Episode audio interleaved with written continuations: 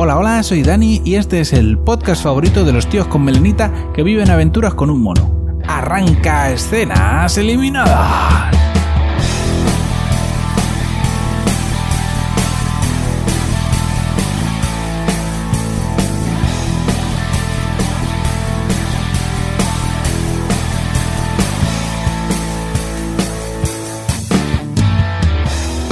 Esta semana en escenas eliminadas traigo el piloto de Y, el último hombre, que bueno, pues es una adaptación de un cómic en el que resumidamente se mueren todos los hombres. bueno, mejor dicho, todos los machos, de todas las especies, todos los que tienen cromosoma Y. Y bueno, pues solo quedan las mujeres. Pero ¿qué pasa? Como no podía ser de otra manera, hay un hombre que no se muere y un mono que no se muere.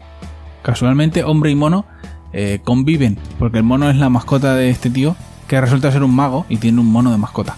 Y bueno, por lo que sea, esos dos no se mueren, pero todos los demás hombres del mundo, todos los demás machos de todas las especies, sí.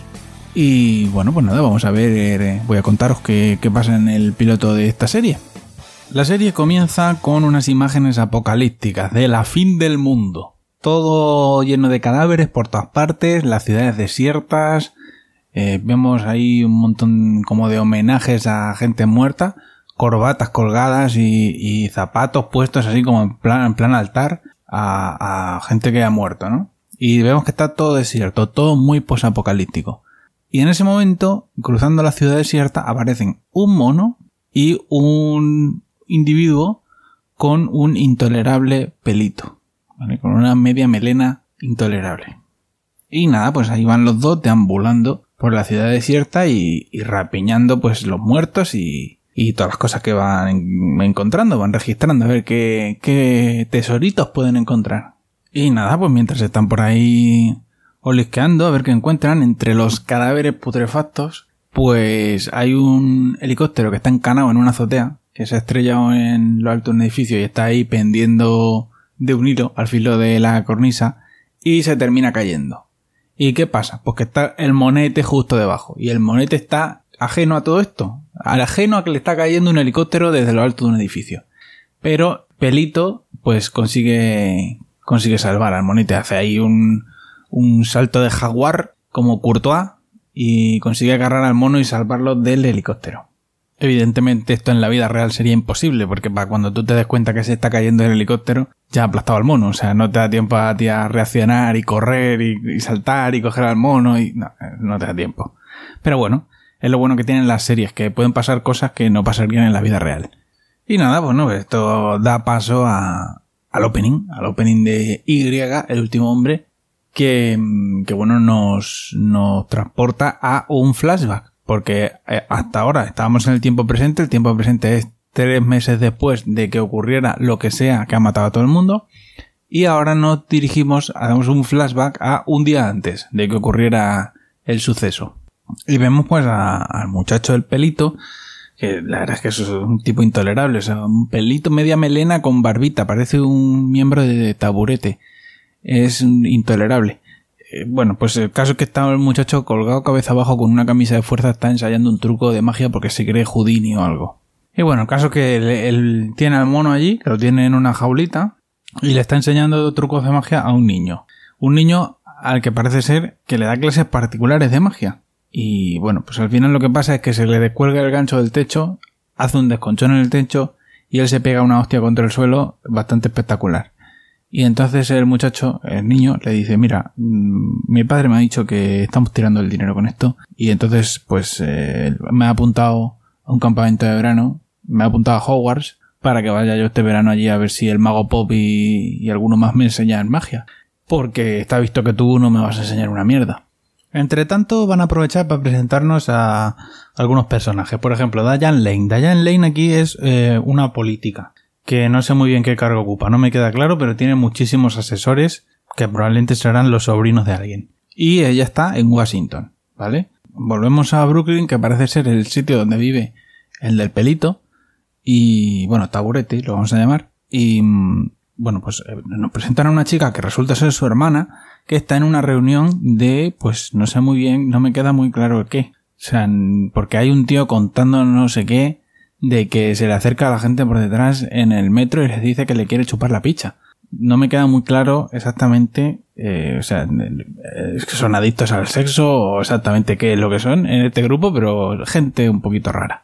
Y bueno, pues eh, aquí el, mago taburete llama a su hermana y la hace salirse de la reunión, que la hermana está ahí prestando muchísima atención al, al tío que dice que va por el metro ofreciéndole cosas a la gente.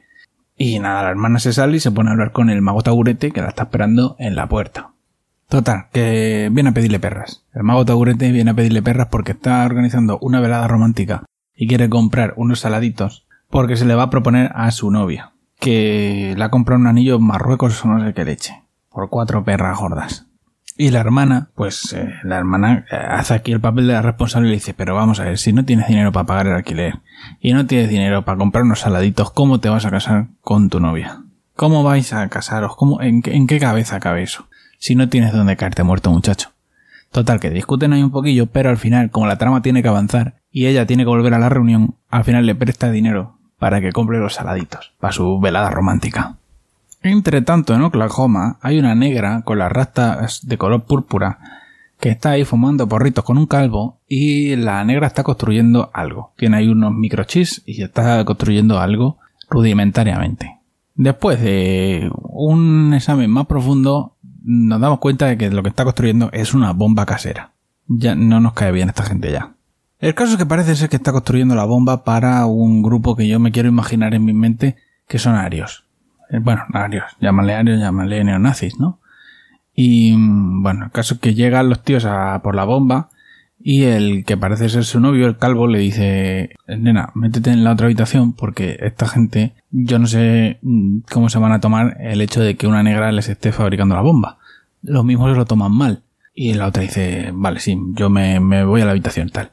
Y nada, pues eh, el otro recibe a, a, los tipos, están ahí hablando en el salón y mientras tanto la negra coge, se pone la chaqueta, se pone sus cascos con música, se sale por la ventana y empieza a hacer footing. Y cuando está un poco lejos de la casa, saca el teléfono móvil y hace explotar la bomba que acaba de construir. Un giro inesperadísimo que no me lo vi venir, la verdad.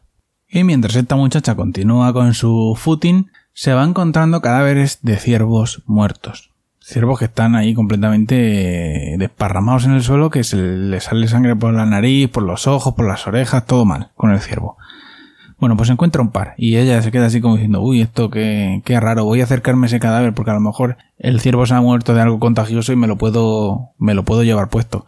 Y se acerca a mirarlo. Y mientras está mirando el ciervo, aparece un coche a recogerla donde va montado otro negro que parece ser su handler, su, el, agente asignado a llevarla. Porque le dice que, bueno, le habla de que tiene más misiones, tal, y ella le dice que pensaba que para esto de, la bomba iba a tener más tiempo. Y la muchacha dice, a ver dónde me mandáis ahora porque me habéis traído aquí a Oklahoma, al culo del mundo.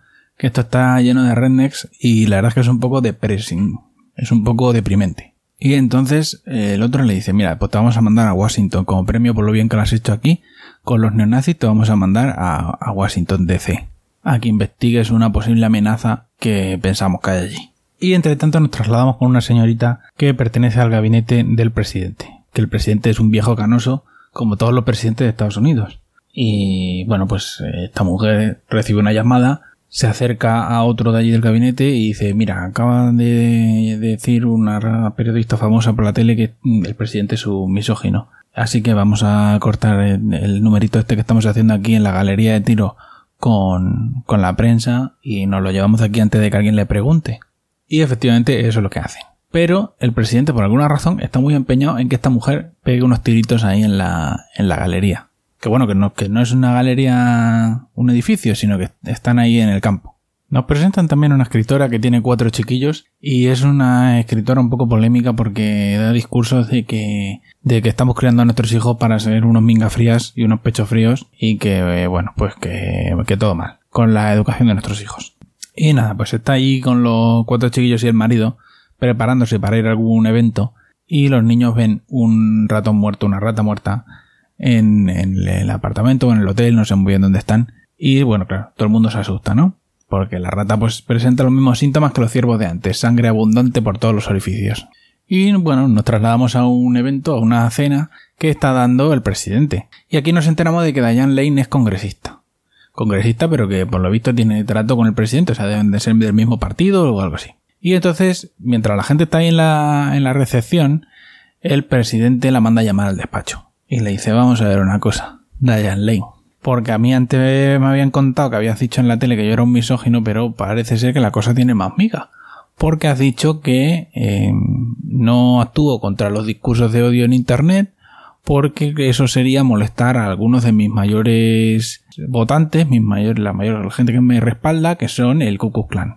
Eh, ¿De verdad, Diane Lane? O sea, ¿eso es lo que se te ha ocurrido decir? ¿Que me apoya el Ku Klux Klan? Y bueno, pues discuten muy diplomáticamente, porque al parecer Diane Lane eh, tuvo la ocasión de entrar al gabinete del presidente, pero luego algo pasó ahí que no entró y entonces ella le dice, mira, me lo colaste esa idea de que me lo ibas a ofrecer a la prensa para quedar muy bien y era todo mentira, ¿verdad que sí? Y el presidente le dice, hombre, me duele que pienses eso de mí. Tienen ahí una charla, mm, bueno, un poco tensa, pero muy diplomática. Y nada, pues nosotros nos trasladamos con la hermana del mago Taburete, que, que bueno, pues que está, me da la impresión de que es paramédico en una ambulancia y tiene un lío con su compañero. Y su compañero está casado. Y el compañero le está diciendo que habló con su mujer del espinoso tema de ponerle los cuernos y tal pero no nos dejan ver cómo se resuelve eso, porque nos vamos con el mago Taurete que está preparando los saladitos para la cena romántica con su novia, en la que piensa proponerse. Y bueno, como era de esperar, la cosa sale muy mal, porque al parecer la novia le ha salido un trabajo en Australia, y el mago Taurete le dice, ¿qué te parece si me voy contigo? Y la otra le dice, mm, no me parece buena idea, una idea que no la veo yo atractiva. Y entonces el otro saca eh, juega la carta del anillo, ¿no? Y le pide matrimonio y la otra le dice que, bueno, lamentablemente no puede ser. Y el otro le dice, hombre, pero que yo me voy contigo a Australia, yo trabajo allí en mi numerito de magia y tú pues, haces tus cosas. Y entonces sale la verdad a la luz, porque a ella se le escapa que si él se va con ella, ella no va a poder estar allí a sus anchas conociendo gente y entrando y saliendo.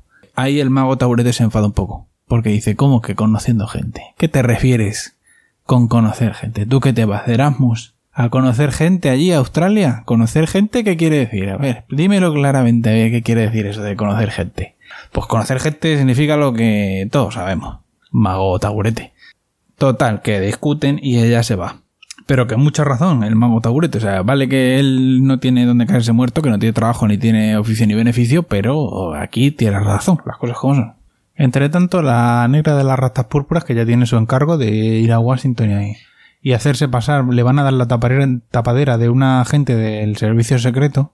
Pues nada, ella mientras tanto se va a su piso franco, lo limpia todo con luminol de ese, va echando por toda la casa a ver dónde hay donde hay restos de ADN y huellas dactilares y lo va limpiando todo, coge toda su ropa, la mete en una bolsa y se corta las rastas. Y mientras todo eso sucede, una de las del gabinete de la congresista Diana Lane está en una cita y coge y se lleva al chorbo con el que ha quedado a recogerle la ropa de la tintorería a Diane Lane. Y el chorbo le dice, es la primera vez en mi vida que me llevan a recoger ropa de una congresista en una cita. Las cosas como son, desde luego original es. Y encima ya no nos llegamos al cine. Y entonces, bueno, pues la otra se disculpa y tal y dice, bueno, venga, vamos a cenar porque ya, ya que no llegamos al cine, por lo menos vamos a cenar. Y mientras están ahí hablando, casi se los lleva por delante un caballo. Un caballo de la policía que por lo visto aquí hay policía montada y el caballo se ha escapado, está desbocado corriendo por la ciudad y casi se los lleva por delante. Y mientras están ahí un poco en shock con lo de los caballos, aparecen miles de ratas que vienen corriendo en la misma dirección que el caballo y algunas de ellas empiezan a morirse y a retorcerse en el suelo con gran sufrimiento. Y entonces el chorbo dice, mira, yo creo que lo mejor va a ser que nos vayamos aquí porque están pasando cosas muy raras. Y bueno, nos volvemos a la fiesta donde está Diane Lane hablando con su marido. Y aquí nos enteramos de que Diane Lane y su marido son los padres del mago taburete. Porque el, mago, porque la, Diane Lane se saca al marido a la terraza y le dice, nene, que ha llamado al casero del mago taburete, de nuestro hijo, que no ha pagado el alquiler. Y el padre le dice, bueno, yo le mando, yo le mando perras. Y Diane Lane le dice, hombre, no podemos estar siempre dándole perras y solucionándole todos los problemas que ya tiene una edad, hombre. Y el marido le dice, ¿qué prefieres? ¿Que esté en el sótano de casa haciendo magia? Y ella dice, también, ahí, cuando tienes la razón te la doy, querido. Y aquí nos enteramos de que los padres del mago taburete, pues bueno, que han tenido ahí una rencilla porque resulta que el marido, el padre en este caso, le ha puesto los cuernos a Diane Lane. Y Diane Lane le dice, bueno, es cierto que quizá, bueno, y sin el quizá, te he tenido muy desatendido porque he estado centrada en mi carrera de congresista y he pasado de ti como de la mierda y bueno, pues fruto de eso, pues a lo mejor ha venido esta infidelidad que igual yo algo, algo de culpa tengo en esto también. Que tampoco digo que no tengas tú también culpa, ¿no? Porque, a ver, el que el caído por ahí metiendo la picha ha sido tú, pero, pero bueno, creo que en cualquier caso, que yo, Diane Lane, estoy dispuesta a que nos reconciliemos. Y el marido le dice, no, si no, si no quiero que me perdones. Yo, podemos tener esto todo lo disimulado que tú quieras y todo lo, todo lo acallado que tú quieras. Yo vengo, hago aquí de marido florero y todo lo que haga falta mientras dure tu carrera política, pero yo ya he hablado con el abogado para los papeles del divorcio y esas cosas, porque en verdad es que yo me quiero divorciar. ¿Sabes, Diane Lane? Entre tanto, la hermana del mago taburete acaba de refocilarse con su, con su querido el, el ambulanciero en la parte trasera de la ambulancia. Y bueno, pues eh, le está preguntando que cómo le ha dicho a su mujer lo de que le está poniendo los cuernos y tal. Y el otro dice, pues la verdad es que no tengo ganas de hablar de mi mujer, ¿sabes? En el poscoito, pues la verdad es que no, no tengo muchas ganas de hablar de mi mujer, sinceramente. Voy a hacer un pipí. Y se sale de la ambulancia para hacer un pipí. Y mientras está afuera, suena un teléfono. Y la, la hermana del mago taburete lo coge. A todo esto, mientras el otro está ahí con la picha en la mano meando, aparece un perro que le chorrea sangre por la boca. Y, el otro al principio lo está llamando así para hacerle fiesta al perro y cuando ve que le chorrea sangre de la boca dice, mm, mejor no. Y se vuelve para dentro de la ambulancia. Y bueno, cuando entra en la ambulancia lo está esperando la hermana del mago Tagurete con la escopeta cargada porque al coger el teléfono pues ha visto un mensaje de la mujer y se ha dado cuenta de que el otro pues no le ha dicho nada a su mujer. Hemos sido engañados y entonces le monta el pertinente numerito. Y bueno, pues la, la verdad es que la cosa escala un poco rápido porque ella se enfada, empieza a tirarle cosas de la ambulancia, él se enfada de que ella le tira cosas, eh, forcejean un poco, hay algunos empujones y al final eh, la cosa escala muchísimo porque ella coge una, no sé, no sé, lo que es, una bombona de oxígeno pequeña o algo así y le mete un viaje y, y bueno, y lo deja pasado lo deja pasado que empieza a desangrarse que, que se muere ahí en la ambulancia. Pero bueno, no, no, no tenemos tiempo de ponernos tristes por este cornudo miserable, porque un, un pequeño salto temporal nos conduce a la mañana del día que se muere todo el mundo. Y estamos, eh, bueno, vemos ahí en Washington, ¿no? Porque vemos el Pentágono. Y bueno, pues nada, estamos ahí en, en una especie como de reunión del gobierno y vemos que nuestra gente rastas moradas, que ya no las lleva moradas porque se las ha cortado, pues está ahí infiltrada haciéndose pasar por agente del servicio secreto. Entre tanto, un policía encontró la ambulancia de los otros dos y está reportando por la radio que ha encontrado un perro muerto cuando se da cuenta que está la ambulancia ahí metida como en un bajo sótano. Y se acerca a mirar, a ver qué hace esa ambulancia ahí, ¿no? Empieza a llamar a la puerta y tal. Y entre tanto, por su parte, la, la, mujer que trabajaba en el gabinete del presidente está en su casa y está, venga a llamar a su hijo y a su marido para que se levanten y ninguno se levanta. Y aparece la hija y, oye, tu padre y tu hermano, ¿qué pasa? Que no se piensan levantar. Y dice la hija, pues yo no sé nada, solo sé que están durmiendo todavía. Y en una nada sorprendente escena, porque os lo he adelantado al principio del programa, pues empiezan a morirse todos los hombres. El policía que estaba en la ambulancia deja de llamar a la puerta, la otra sale y se lo encuentra muerto. En, la, en el Pentágono empieza a morirse el presidente y todos los asesores menos las mujeres. Y en la casa de la otra mujer, pues se encuentra el marido y el hijo muertos en la cama. Y nada, pues ese es el final del piloto, una escena un poco traumática donde vamos viendo morirse a todos los hombres, morirse a ancianos, niños, todo el mundo, vemos accidentes de tráfico, accidentes de avión, eh, mucha gente muriéndose de golpe, ¿no? Muy traumático, mucho drama. Y con eso nos dejan en el piloto de esta serie. Que, bueno, pues eh, mi opinólogo de cabecera, Miguel Negrillo, que se ha leído los cómics en los que está basado esta serie, me dice que los cómics empiezan muy bien, que el primer tercio de los cómics son un trayón, que el segundo tercio hace ahí un poco de valle, que está normalillo, y que el final es lamentable, que el final es para ir y que te devuelvan el dinero, para pedir la hoja de reclamaciones. Entonces me dice que confía, espera y desea en que en la adaptación a la serie el final lo cambien, porque dice que el final del TVO que es una mierda. Así que nada, yo espero lo mismo, porque si no, pues muy mal.